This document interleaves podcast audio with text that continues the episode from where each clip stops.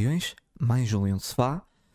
Hoje vamos ver como é que estão alguns dos emprestados e aqui um pequeno comparativo com as últimas épocas à 11 jornada. Estamos aqui em pausa de seleções, eu vou estar nesse podcast novamente sozinho. Vamos começar então por aí, por os emprestados do Sporting. Eu selecionei aqui alguns emprestados, um, não todos, mas aqueles que eu acho que, que devemos falar. Um, e vou começar mesmo aqui já por o Mateu Tão Longo, uh, empréstimo ao Copenhaga, uh, fez uh, apenas um jogo. 46 minutos, entrou na segunda parte num, num jogo de taça, vitória de 9-0. Uh, o Copenhaga lidera o campeonato, está em segundo na fase de grupos da Liga dos Campeões. O Talong esteve no banco em nove jogos, mas não parece ser uma opção. Uh, o Talong é um jogador que, que tem potencial, uh, mas como já falei quando da sua contratação, é um jovem que, que tinha jogado sempre no seu país, no mesmo clube, o Rosário Central, Uh, chega ao Sporting com 19 anos, uh, não ia integrar na formação, mas também não cabia na equipa principal, a equipa B também já parecia curto. Esse empréstimo ao, ao Copenhaga também não ajuda, ele precisava de um nível intermédio, um clube mais pequeno da nossa liga ou até da segunda divisão, uh, mas era importante dar continuidade em Portugal e ele vai para a Dinamarca, para um clube que, que se pode considerar também grande, uh, dentro da sua dimensão, do seu, do seu país. Foi um, uma má gestão e também acho que demonstra, na minha opinião, pouco interesse do Sporting no reaproveitamento do, do atleta avaliando agora, para mim é um mau empréstimo uh, para as duas partes. Agora seguindo para o Fatal Isaac, eh, empréstimo que em princípio não volta, foi com a opção de compra num valor a rondar os 17 milhões caso o Leicester suba à Primeira Liga, o que provavelmente vai acontecer. O Fatal leva 13 jogos, um gol e uma assistência, 7 jogos como titular, realizou 90 minutos em um dos jogos tem dado bastante nas vistas. Uh, os adeptos ingleses parecem agradados com a sua qualidade que todos já, já conhecíamos, uh, qualidade técnica, mas uh, ainda está num processo. Não se pode dizer que, que seja um titular indiscutível, longe disso, ou até mesmo com regularidade nas exibições. Para já, parece ser um bom empréstimo para o jogador e eu acho que também poderá ser um bom encaixe, uh, ou poderá ser um bom empréstimo para o Sporting pelo encaixe considerável que, que, vai ser para o Sporting. Por isso acho que para já posso dizer que é bom para os dois lados.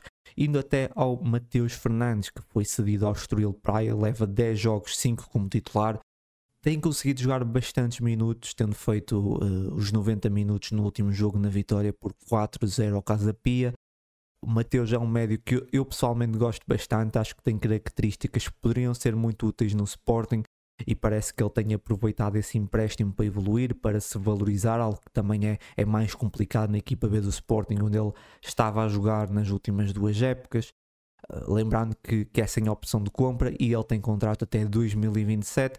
Eu acho que aqui é um ótimo empréstimo para o jogador e para o Sporting. Vamos ver o que é que o Mateus continua a fazer no decorrer da época indo até Sotiris Alessandropoulos, é emprestado ao Olympiacos da Grécia, clube rival ao seu clube de formação e, clube onde estava antes de ir para o Sporting, para Panathinaikos, só por aqui já, já é mau. Sotiris leva 15 jogos, um gol marcado um, no empate diante do Genk nas eliminatórias da Liga Europa.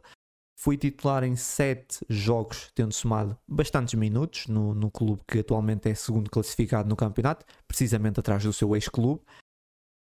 4 uh, pontos na Liga Europa, uh, com uh, uma vitória frente ao West Ham, onde o Sotiri jogou 85 minutos.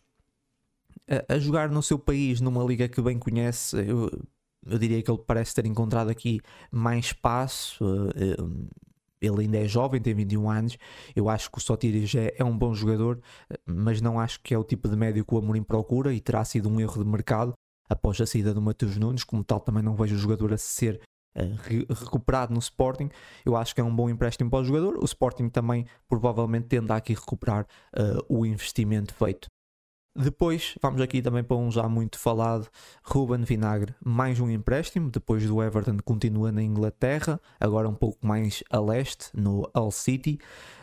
Já realizou mais jogos que na época passada, com 10 jogos, 6 como titular, mas longe de ser um titular. Tem jogado mais a vir do banco e não parece convencer completamente o clube da Championship. O Vinagre custou 10 milhões por 50% do passe, tem um contrato também ainda, uh, fez um contrato longo, é até 2026.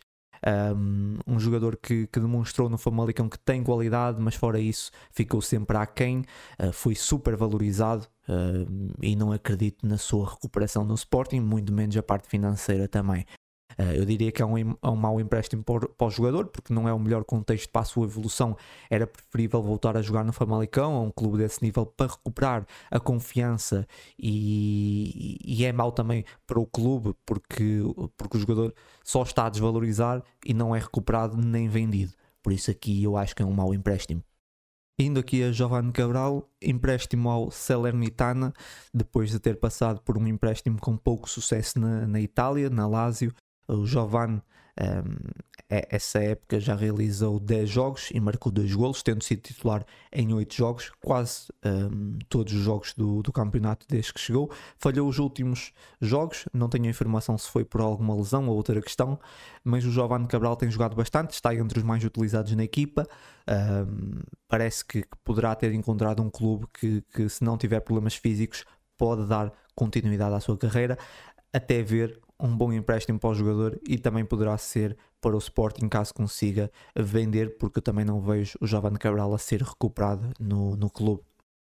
Basicamente são esses os emprestados que eu decidi, decidi mencionar. Vou também falar aqui da, de uma jogadora do futebol feminino, no caso a Maria Ferreira, emprestada ao Torriense, leva seis jogos um golo e uma assistência, tem sido sempre titular, quase sempre a realizar os 90 minutos, jovem avançada de 18 anos, com muita qualidade técnica, ela tem jogado mais uh, baixo uh, no terreno, ajuda a criar jogadas, a sair a jogar, movimenta-se de forma muito inteligente, tem aproveitado muito bem esse empréstimo para dar continuidade à sua evolução e, eu diria que ela tem tudo para voltar na próxima época e afirmar-se na equipa principal do Sporting, até porque, as, uh, até porque tem características que eu diria que faltam na, na equipa. Agora, para fechar essa parte, eh, eu também escolhi aqui alguns jogadores que eu acho que devem ser emprestados num futuro próximo. Um, começo por Darius Hugo. Precisa de jogar, ficam no Sporting, mas já vimos que não, não vai ter espaço. Eu diria que Darius Hugo precisa de ser emprestado. Depois, Afonso Moreira, gostei muito do que vi na pré-época. Uh, pensei que ele iria entrar mais vezes nos jogos, mas até agora só entrou uma vez. Uh, um empréstimo também acho que seria, seria bom para Afonso Moreira. E o Rodrigo Ribeiro tem apenas 18 anos, tem jogado pela equipa B, acredito que ainda pode evoluir lá mas seria bom um empréstimo. Uh, e o mesmo é válido, válido para o guarda-redes Diego Calai. Uh, ainda pode continuar o seu processo na equipa B, mas também poderia ser bom um empréstimo olhando para um possível salto para a equipa principal. Então, avançando aqui para o próximo tema, uh, basicamente eu estive a ver aqui alguns dados, comparar entre o ano do título, 2021, o ano passado, o ano mais negativo do Amorim, 22-23, e essa, essa época até à 11 jornada. Uh, vi aqui alguns dados, um, entre obviamente uh, os golos marcados, feridos, uh, número de vitórias. Também tive a ver os golos esperados do Sporting, esperados contra o Sporting e média de posse de bola. Eu não vou dizer aqui os, essas, essas estatísticas, esses dados todos, eu vou deixar no, na publicação do, do blog. Também era um bocado maçante estar aqui a falar disso tudo. Vou deixar no, no blog do Leão Sofá, depois também se quiserem ver.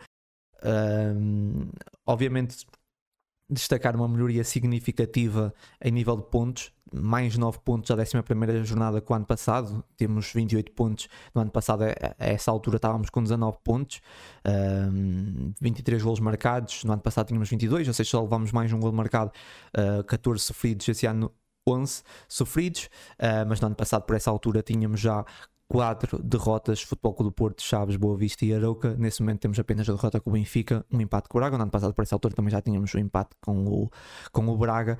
Uh, acho que, hum, claro que se formos ver com o ano do título, uh, ah, 26 golos marcados, 8 sofridos, 29 pontos, mais um ponto que, tínhamos, que temos nesse momento. Uh, apenas dois empates, um com o Porto e com o Famalicão. depois também tenho aqui os dados de, de média de posse de bola. Curiosamente, nós temos, esse ano levámos chegámos à 11 jornada uma média de posse de bola 58%. Uh, no ano passado tínhamos mais, tínhamos 64%, mas no ano do título tínhamos também 58%. Deve, também pode ser aqui um bom presságio. um, e em golos esperados. Um, no ano do título tínhamos, por essa altura, 22 golos esperados. No ano passado, 19.9 e esse ano temos 19 uh, ponto 2 golos esperados, um, aqui uma, uma, pequena melhoria também, mas eu acho que o dado mais positivo mesmo é os golos esperados contra o Sporting, que no ano do título tínhamos 8.2, uh, uh, no ano passado 11.7, que é, é, é, bastante, e esse ano temos 8.3, é praticamente igual ao ano do título, e acho que também um dos dados mais interessantes é que à 11 jornada Uh, o máximo que permitimos um adversário foi num jogo com, no golos esperados uh, foi uh, 1.6 que foi a vitória contra o Estrela a vitória por 3-2 uh, no ano passado por exemplo o máximo a essa altura que tínhamos permitido lembrar que já tivemos um jogo com o Braga e já tivemos um jogo com o Benfica. Isso foi o máximo que nós permitimos em golos esperados e, e, no ano passado por essa altura o máximo que já tínhamos permitido foi na derrota contra o Futebol do Porto uh, por 3-0 e mesmo no, no ano do título já tínhamos 2.7, um bocadinho acima, na, tanto na vitória contra a Bessade como o empate a 2 com o Futebol Clube do, do, com o Futebol Clube do Porto. É, é, isso, há mais aqui alguns dados estatísticos, eu não vou estar aqui a, a falar de todos, mas fica claro acima de tudo, a melhoria significativa a nível defensivo, o pouco que nós permitimos, como já falámos anteriormente aqui no podcast, o Sporting permite muito pouco aos adversários, até tem sofrido mais do que permite, um, mas de facto é, há essa melhoria, dá para ver que, que, o Sporting está bastante bem, muito parecido com o ano do, do título, uh, de facto um, temos aqui esse lado negativo de já termos uma derrota que Claro que no ano do, do, título não perdemos, só perdemos mesmo no fim que foi com o Benfica, uh, mas ainda assim podemos ver que, que um, estamos bastante bem um, esse, esse, ano. Uh, a, pena, a pena também não temos concretizado muitas das oportunidades e por isso é que só temos 23 golos marcados, que é apenas mais um que, que é época passada nessa altura, mas de facto o Sporting está, está muito melhor e acho que esses mais 9 pontos à 11 jornada demonstram, demonstram isso. Mas pronto, já é isso. Uh, para finalizar o podcast, vou só aqui falar rapidamente sobre o futebol feminino. Sporting que bateu o Famalicão por 4-0 num jogo muito bem conseguido. A Mariana Cabral tem aqui alterado algumas peças e as coisas têm funcionado melhor. Destacar a melhoria defensiva. Nesse jogo o Sporting não permitiu quase nada e criou bastante. Poderia até ter marcado mais. Na defesa, a Bruna Lourenço ficou de fora. Tivemos a Noraima e a Ana Borges com Olivia Smith na ala projetada e na outra ala Mariana Rosa, a descer um bocadinho mais. Não sei se a Bruna teve alguma lesão, uh, mas se foi por opção, completamente de acordo. É, era uma jogadora que vinha apresentar uh, mais exibições consecutivas. Uh, Ana Borges, que era extremo, passou para a lateral e, e também pode jogar a central hoje. Uh, mas gostava que fosse dado espaço à Gabriela Vinhas, que é a central de raiz e que poderia vir a amarrar aquele lugar que tem sido mais um lugar assim mais fragilizado. Um, Olivia Smith fez um bom jogo, ela que, que, me tem surpreendido bastante e tenho de dar o, braço a terceiro, que no momento da sua contratação estava de pé atrás, mas tem sido muito importante. Cláudia Neto volta a avisar, ela que tem oscilado nas exibições, mas aqui muito bem, uh, sendo ela numa das posições assim que, que, se pode dizer que é, era mais necessário reforçar ali o setor de meio campo. Uh, Ana Siebert de volta à baliza, Fátima Dutra também de volta de lesão, uh, embora que a Mariana Rosa vinha apresentar boas exibições e merece continuidade. E nesse jogo o Sporting uh, também tinha muita qualidade no banco. A Maiara no banco, Fátima Dutra, a Capeta, Brenda Pérez. por isso o Sporting aqui com, com uma boa equipa. Uh, o Benfica ainda não jogou no momento em que estou a gravar, mas caso ganhe ao Sporting Clube Braga, fica a 5 pontos de distância do Sporting. E na próxima jornada, domingo, dia 26, há derby. O Sporting precisa mesmo de ganhar se quiser uh, ainda manter viva a esperança do primeiro e também até mesmo para lutar pelo segundo lugar. Um, por isso vai ser um jogo bastante importante. Ainda sobre esse jogo, também falar de arbitragem, não criticar a arbitragem em si, mas falar do tempo dos lances no VAR. O VAR que é uma novidade no futebol feminino, mas perde-se muito tempo em análises simples. E, e, nesse jogo tivemos várias idas ao monitor. Uma delas eu não entendi a razão, mas houve uma reversão de amarelo e o VAR não pode chamar para tirar um amarelo, por isso eu não entendi o que é que se passou. Eu acho que é preciso melhorar muito uh, as arbitragens do feminino. Sem o VAR antigamente era péssimo, mas agora nota-se que ainda estão num processo de, aprendiza de aprendizagem, mas isso não pode comprometer uh, os jogos. E é isto, ficamos por aqui, um podcast mais curtinho, aqui em pausa de seleções, mas pronto, de resto já sabem, Leões, boa semana e até ao próximo jogo.